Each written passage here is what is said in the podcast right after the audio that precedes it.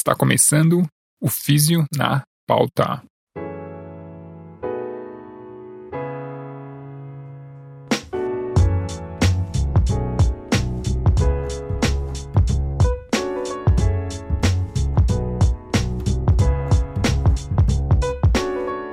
Seja bem-vindo ao Físio na Pauta Podcast. É a fisioterapia na podosfera. Eu sou o Eric Lopes. Insistindo com um podcast sobre fisioterapia, eu apresento esse programa. Na pauta do episódio de hoje, a fáscia e as liberações miofaciais. Mas o que é fáscia? Qual a sua função? Como é explicada a contribuição desse tecido nos sintomas dolorosos? Como avaliamos isso? É possível modelar, liberar ou influenciar a fáscia com as mãos ou utilizando instrumentos? É, segura aí.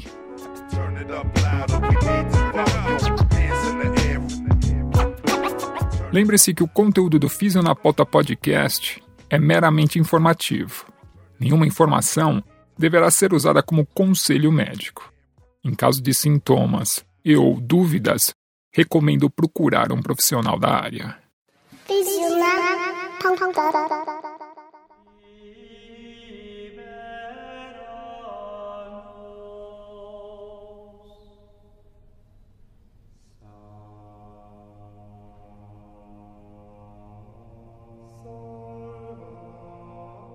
O tecido facial é altamente discutido em consultórios de fisioterapia, mídias sociais e até conferências são dedicadas a esse tecido. A fáscia é considerado por muitos terapeutas o tecido-chave para muitos dos mistérios terapêuticos e vem sendo alvo de terapias alternativas para o tratamento da dor. Apesar da grande quantidade de pesquisas sobre a fáscia, nenhum estudo é claramente relevante para a prática clínica. Ao invés de teorias firmes, baseadas em dados válidos, o que vemos são especulações sobre suas propriedades e funções, e como esse tecido influencia a dor e como devemos tratá-lo. Na história da ciência e medicina, as lacunas do conhecimento são preenchidas por palpites que geralmente são equivocados após uma investigação científica.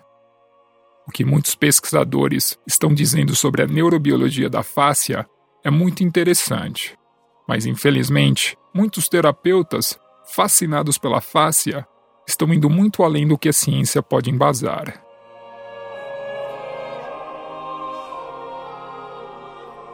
Mas essas informações são mesmo relevantes para a prática clínica?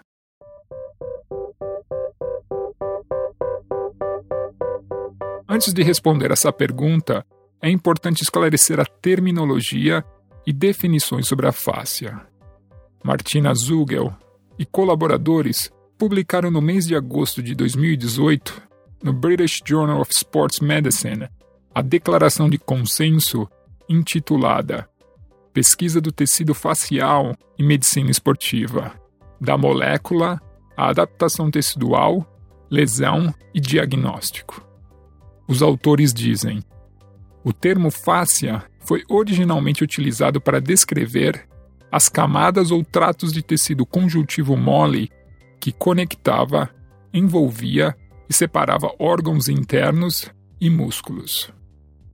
O avanço no estudo da fisiologia e dos comportamentos patofisiológicos de uma variedade de tecidos conjuntivos revelou que essa definição era muito restritiva.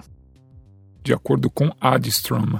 E colaboradores, o sistema facial inclui o tecido adiposo, adventícia, bainhas neurovasculares, aponeuroses, a face superficial e profunda, a dermis, o epineuro, as cápsulas articulares, os ligamentos, membranas, as meninges, expansões miofaciais, periósteo, retináculos, septos, tendões, incluindo o endotendão, peritendão, epitendão e paratendão, fáscia visceral e todos os tecidos conjuntivos, intramusculares e intermusculares, incluindo endomísio, perimísio e epimísio. Com esses componentes diversos, o sistema facial é caracterizado por tecido conjuntivo mole de fibras densas e soltas que contém colágeno, permeando o corpo de maneira contínua e tridimensional, permitindo que todos os sistemas do corpo operem de maneira integrada. As definições morfológicas e histológicas descrevem a fáscia como uma camada ou qualquer outro agregado de tecido conjuntivo que se forma embaixo da pele e conecta, envolve e separa músculos de outros órgãos internos. A razão para a distinção entre o termo fáscia e o sistema facial permite a identificação precisa de estruturas individuais, assim como agrupá-las para propósitos funcionais. A face está presente em todas as partes do corpo. Anatomistas conseguem dissecá-la a ponto de criar linhas faciais que demonstram como músculos que seguem o membro ou o tronco estão conectados. Algumas pessoas, como Thomas Myers, nomeiam essas linhas de trilhos anatômicos faciais. A fáscia provê um suporte estrutural ao corpo e tem a capacidade de transmitir as forças geradas pelos músculos, facilitando o movimento. Entretanto, a magnitude da transmissão das forças não miotendíneas é questionável em condições em vivo.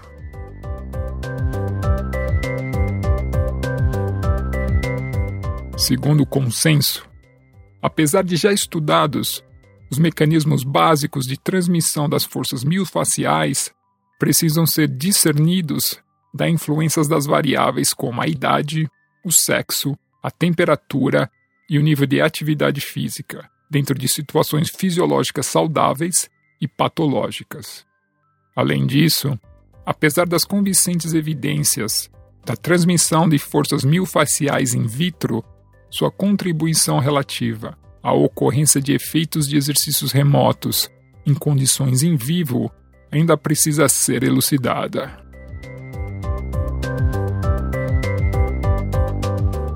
Além das interações mecânicas entre tecidos adjacentes, alterações não locais da rigidez ou da flexibilidade pode também, ao menos parcialmente, originar-se a partir de adaptações neurais, como por exemplo, uma redução sistêmica da tolerância ao alongamento.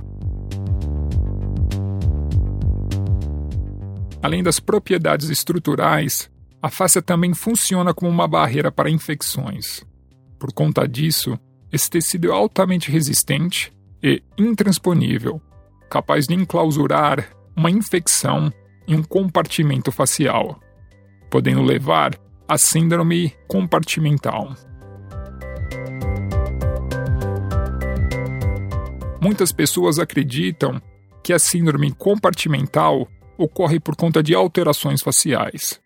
A fáscia estaria muito rígida e espessa, e o tratamento, como as liberações faciais, seriam capazes de prevenir a ocorrência dessa síndrome. Dow e colaboradores, em seu artigo Rigidez e espessura da fáscia não explica a síndrome compartimental por esforço crônico, dizem o seguinte: as biópsias faciais em indivíduos com a síndrome compartimental, em indivíduos com síndrome compartimental e diabetes, em indivíduos saudáveis, não apresentaram diferenças importantes e que, de fato, a rigidez facial em indivíduos saudáveis foi 70% maior. Exatamente o oposto da crença de que a síndrome compartimental é causada por uma face rígida e espessa. Dow e colaboradores concluem: as propriedades estruturais e mecânicas são improváveis explicações para a síndrome compartimental crônica. Para preveni-la, é necessário investigar outros aspectos, ao invés da face muscular.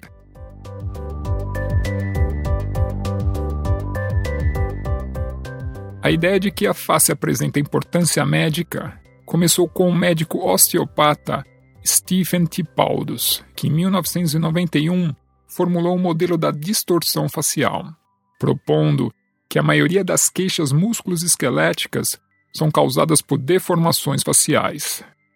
Tipaldos acreditava que a face deformada poderia ser consertada pela aplicação de forças manuais habilidosas. Hoje em dia, existe uma variedade incrível de técnicas derivadas desse modelo, que se julgam capazes de consertar a face. Algumas dessas derivações foram comercializadas com sucesso, ofuscando o modelo original. Algumas marcas e técnicas declaram derreter a fáscia, como The Melt Method, outra como Bioblaster, e seus instrumentos de aço inoxidável cirúrgico anunciam maximizar os resultados de sua terapia, pois você é capaz de abordar regiões e estruturas anatômicas muitas vezes esquecidas pelo profissional e que detêm um papel fundamental no bom funcionamento do sistema musculoesquelético, além de diminuir os mecanismos da dor e adaptações antálgicas e reverter condições crônicas do tecido musculoesquelético.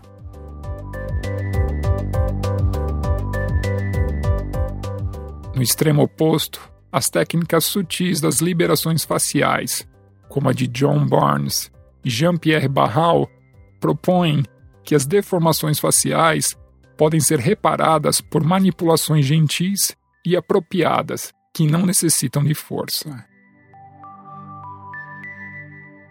Esses são alguns exemplos da variedade de técnicas que nunca foram validadas cientificamente quanto sua confiabilidade e eficácia. Ninguém até hoje foi capaz de demonstrar cientificamente que as distorções faciais de fato existem ou que alguém foi ajudado por técnicas de terapias manuais com a intenção de corrigir tais distorções. Entretanto, essas ideias tornaram-se virais. Christoph Thalhammer, em seu recente artigo uma crítica fundamental do modelo da distorção facial e sua implicação na prática clínica alerta. No contexto das terapias faciais, os resultados da teoria e da ciência de base são frequentemente transferidos para a prática clínica. Essa transferência não é permitida, uma vez que essa estratégia geralmente leva a conclusões falsas. O primeiro passo para retificar essa situação seria conduzir ensaios clínicos randomizados e controlados com acompanhamento a longo prazo para verificar se o modelo da deformação facial tem um efeito de tratamento específico. Apenas quando esse efeito específico for descoberto, fará sentido especular sobre a plausibilidade dos mecanismos de ação dos tratamentos desse modelo. Declarar-se capaz de alterar a fáscia faz parte de uma cultura de crenças em poderes semimísticos da cura. Não há nada que suporte isso a não ser as declarações daqueles que praticam essas técnicas e que sempre começam e terminam dizendo: Confie em mim. Eu sei. Eu consigo sentir.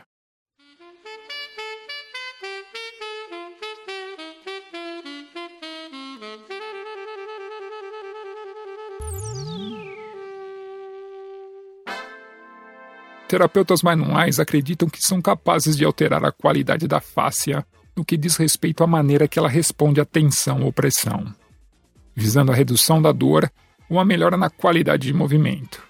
Entretanto, não se sabe ao certo como essas alterações e melhoras acontecem.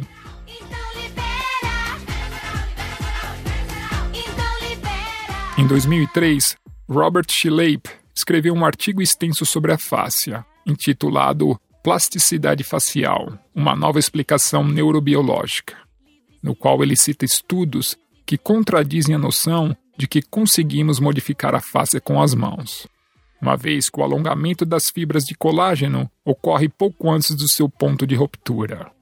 Além disso, ele detalha como o sistema nervoso pode estar envolvido no processo das terapias manuais. Schleip explica que a fáscia possui componentes neurais e mecânicos e propõe que os componentes neurais podem ajudar a entender o que ocorre durante a aplicação das técnicas manuais. Mas antes, é importante considerar as teorias originais nas quais as terapias manuais se baseiam. Schleip explica que muitas das terapias faciais atuais baseiam-se no modelo clássico criado por Ida Rolf nos anos 70. Ida criou a famosa terapia Rolfing, aplicando considerável pressão sobre as camadas faciais com o objetivo de alterar a densidade e disposições da fáscia através do efeito tixotrópico. O efeito tixotrópico consiste no processo de tornar uma substância mais fluida através da pressão mecânica. Apesar de ser observado no tecido facial, Schleip esclarece que as mudanças tixotrópicas são revertidas imediatamente após a retirada do estímulo, sugerindo que as terapias manuais promovem alterações instantâneas locais na tensão facial, onde a pressão ou a tensão manual ou do instrumento é exercida. Contrariando a ideia de Rolf de que a fáscia poderia ser reorganizada através das tensões e pressões graduais, sustentadas lentamente sobre a fáscia. Em um pequeno estudo, Schleip, Trager e colaboradores realizaram as técnicas de Rolfing em indivíduos anestesiados e não obtiveram os resultados esperados, levantando a questão: se a aplicação de pressões manuais tem a capacidade de influenciar a fáscia, deveríamos observar uma mudança mesmo com a anestesia bloqueando qualquer resposta neural. Por que então não houve mudança quando a anestesia eliminou o sistema nervoso da equação? Jeff Lean, em sua extensa pesquisa nos arquivos do Instituto Rolf, afirma: A minha impressão, ao escutar mais de 100 horas de áudio das palestras de Rolf é que muitas das suas ideias em relação à sua teoria eram preliminares e provisórias. Suas ideias provisórias foram simplesmente consideradas gospel e elevadas ao dogma, e assim foram transmitidas. Outro modelo existente para explicar a plasticidade facial é através da piezoeletricidade. Schleip ressalta que os pesquisadores faciais propuseram que os fibroblastos e os fibroclastos, responsáveis por produzir e digerir, respectivamente, as fibras de colágeno, poderiam ser capazes de responder às cargas elétricas criadas a partir da pressão.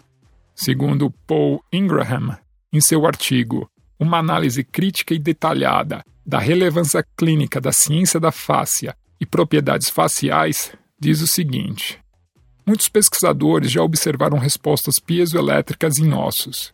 Porém, essas alterações ocorrem a longo prazo em resposta a um estímulo extremamente específico, que, presumidamente, não pode ser alcançado pelas terapias manuais.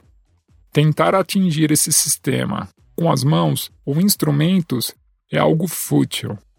Entender como o sistema funciona não significa que você pode afetá-lo com as suas mãos. Não faz sentido especular sobre como a fáscia responde rapidamente à manipulação, porque a fáscia é resiliente e muda lentamente.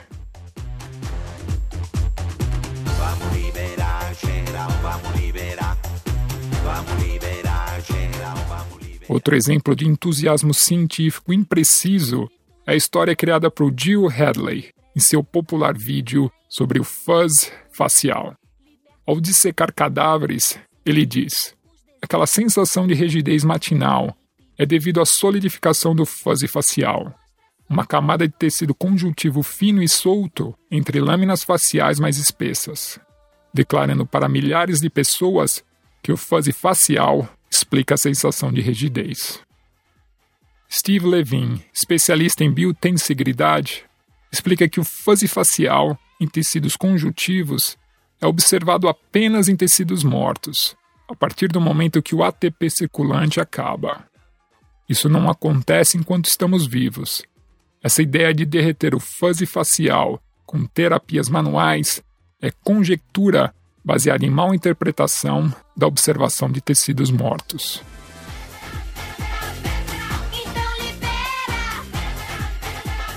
Mas uma noção popular sobre a fáscia é de que os meridianos descritos para a medicina chinesa e acupuntura correspondem diretamente com a anatomia facial, com seus trilhos e funções.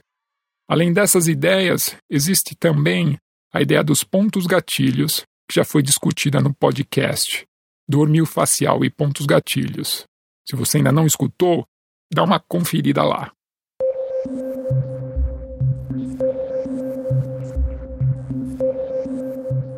Por conta das falhas desses modelos básicos para explicar o fenômeno de relaxamento que os terapeutas manuais observam na prática, Schleip sugere que o sistema nervoso deve ser incluído em qualquer modelo da plasticidade facial. Schleip explica que receptores de Gold são importantes para entender a neurofisiologia facial. Esses receptores sensoriais proprioceptivos são encontrados em todo o tecido conjuntivo, como por exemplo o órgão tendinoso de Golgi, na junção entre o músculo e o tendão. Durante o alongamento, os órgãos tendinosos de Golgi transmitem feedback aferente à medula espinhal, causando a diminuição da taxa de disparo dos neurônios motores, reduzindo a tensão produzida pela fibra muscular. Os pesquisadores, originalmente, sugeriram que a terapia manual poderia estimular o órgão tendinoso de Golgi, promovendo essa diminuição de atividade neural motora e a redução das tensões musculares. Contudo, pesquisas recentes demonstraram que o alongamento passivo de um músculo não estimula o órgão tendinoso de Golgi. Esses receptores requerem tensão muscular ativa para serem estimulados, uma vez que a elasticidade de um músculo absorve a maioria da deformação durante o alongamento passivo. Apesar desse problema, Schleip ressalta que esse é o caminho a ser seguido, pois há muitos outros tipos de receptores de Golgi espalhados pelo tecido facial que foram pouco estudados e que podem ser estimulados pela terapia manual. Pesquisadores descobriram que a face tóraco-lombar contém muitos mecanorreceptores que podem ser divididos em corpúsculos de Pacini, corpúsculos paciniformes menores, órgãos de Ruffini e receptores intersticiais de músculos. Schleip comenta que os corpúsculos de Pacini e paciniformes respondem a mudanças rápidas em pressão. Por outro lado, os órgãos de Ruffini aparentam responder de maneira oposta, sugerindo a possibilidade de que os terapeutas manuais poderiam estimular mecanorreceptores intrafaciais que causam alteração nos impulsos aferentes ao sistema nervoso central, levando à redução dos níveis de ativação muscular de grupos específicos de unidades motoras.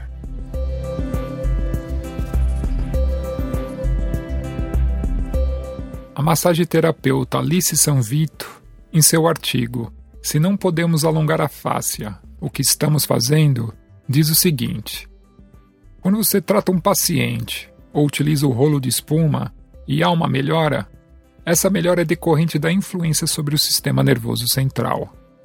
Quando aplicamos pressão sobre a pele, utilizando as mãos ou instrumentos, estimulamos mecanorreceptores. Impulsos são enviados pelos nervos sensoriais ao cérebro. O cérebro avalia e responde enviando impulsos para várias partes do corpo, promovendo mudanças no diâmetro dos vasos sanguíneos, no ritmo respiratório e no tônus muscular. Se o toque e o contexto da terapia são agradáveis, o cérebro pode criar mudanças associadas ao relaxamento de tensões, e isso pode diminuir a sensação de dor. Mas se o toque e o contexto da terapia porém desagradáveis, efeitos opostos são observados. É muito improvável que você esteja mudando as propriedades mecânicas dos tecidos, ou que isso ocorra.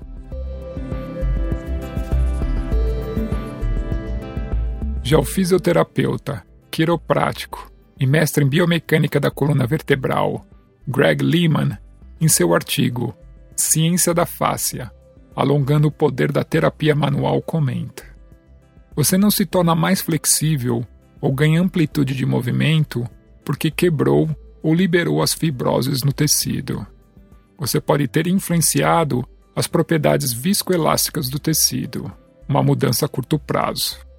Mas de fato, você convenceu o seu sistema nervoso a permitir mais movimento. Um excelente modelo para entender isso são as mudanças a longo prazo que acontecem no sistema neuromuscular com o alongamento. Seguido a um programa de alongamento, você não altera a rigidez de um músculo, e é muito pouco provável que você consiga mudar a arquitetura mecânica de um músculo. O que você influencia é a tolerância ao alongamento, a tensão. O seu sistema nervoso permite que você se mova mais sem interpretar que isso possa ser prejudicial.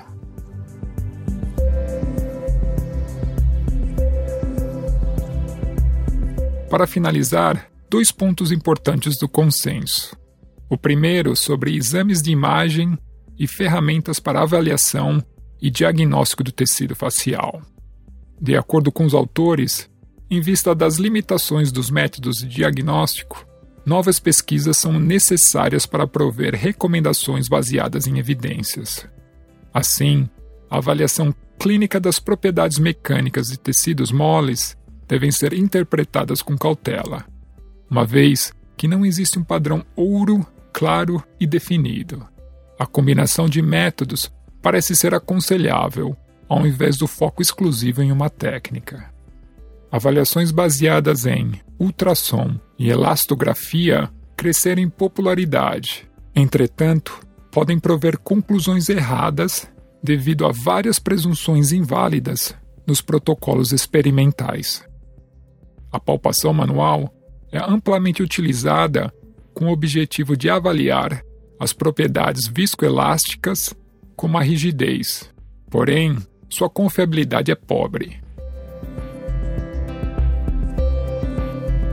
O segundo ponto importante em relação às intervenções para as patologias do tecido facial. Medicamentos anti-inflamatórios são utilizados para patologias relacionadas ao overuse.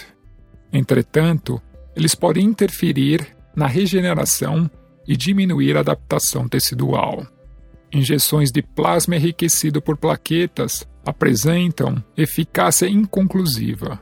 Terapias por ondas de choque e cargas excêntricas apresentam evidências moderadas apenas em tendões. Massagem utilizando o instrumento parece melhorar a flexibilidade, a sensibilização de pontos doloridos e a recuperação da musculatura dolorida a curto prazo. Apesar disso, os mecanismos fisiológicos desses efeitos reportados permanecem desconhecidos, mesmo com evidências iniciais sugerindo o aumento da perfusão arterial, melhora do deslizamento facial e alteração da excitabilidade córtico-espinhal após esses tratamentos. Finalmente, terapias manuais como massagem, osteopatia ou Rolfing são frequentemente utilizadas para melhorar a regeneração facial ou a performance atlética. Entretanto, sua eficácia ainda precisa ser validada.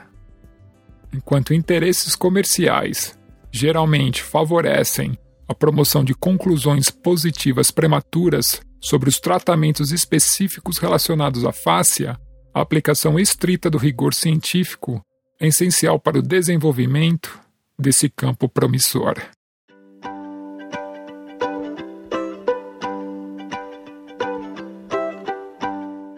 É, esse é o Físio na Pauta Podcast, tentando entender como fisioterapeutas investem milhares de reais em cursos, especializações e instrumentos para liberar a fáscia e não tem a manha de apoiar uma iniciativa como esse podcast sobre fisioterapia com 10 reais, o equivalente a uma cerveja quente na balada.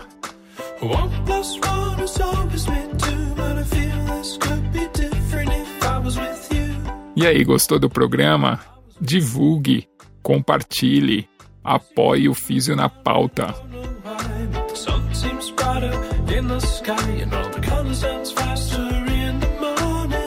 Acompanhe o conteúdo do Físio na Pauta pelo Instagram, Facebook e Twitter.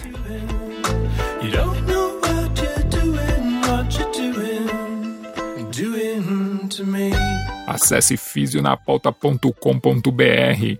Lá você encontrará artigos e esse podcast para você.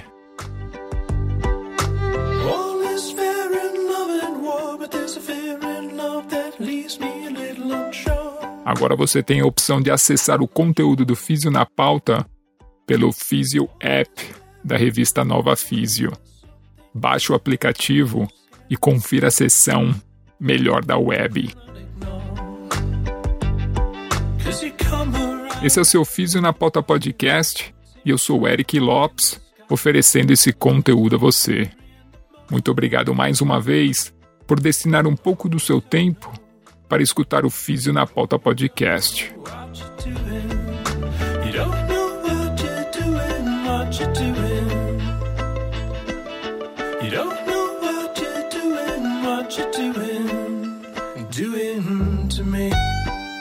O Físio na Pauta Podcast vai dar um tempo, vai dar um break Espero voltar no próximo ano ou em episódios extraordinários. Eu vou encerrando o episódio de hoje com essa sonzeira para você. Valeu!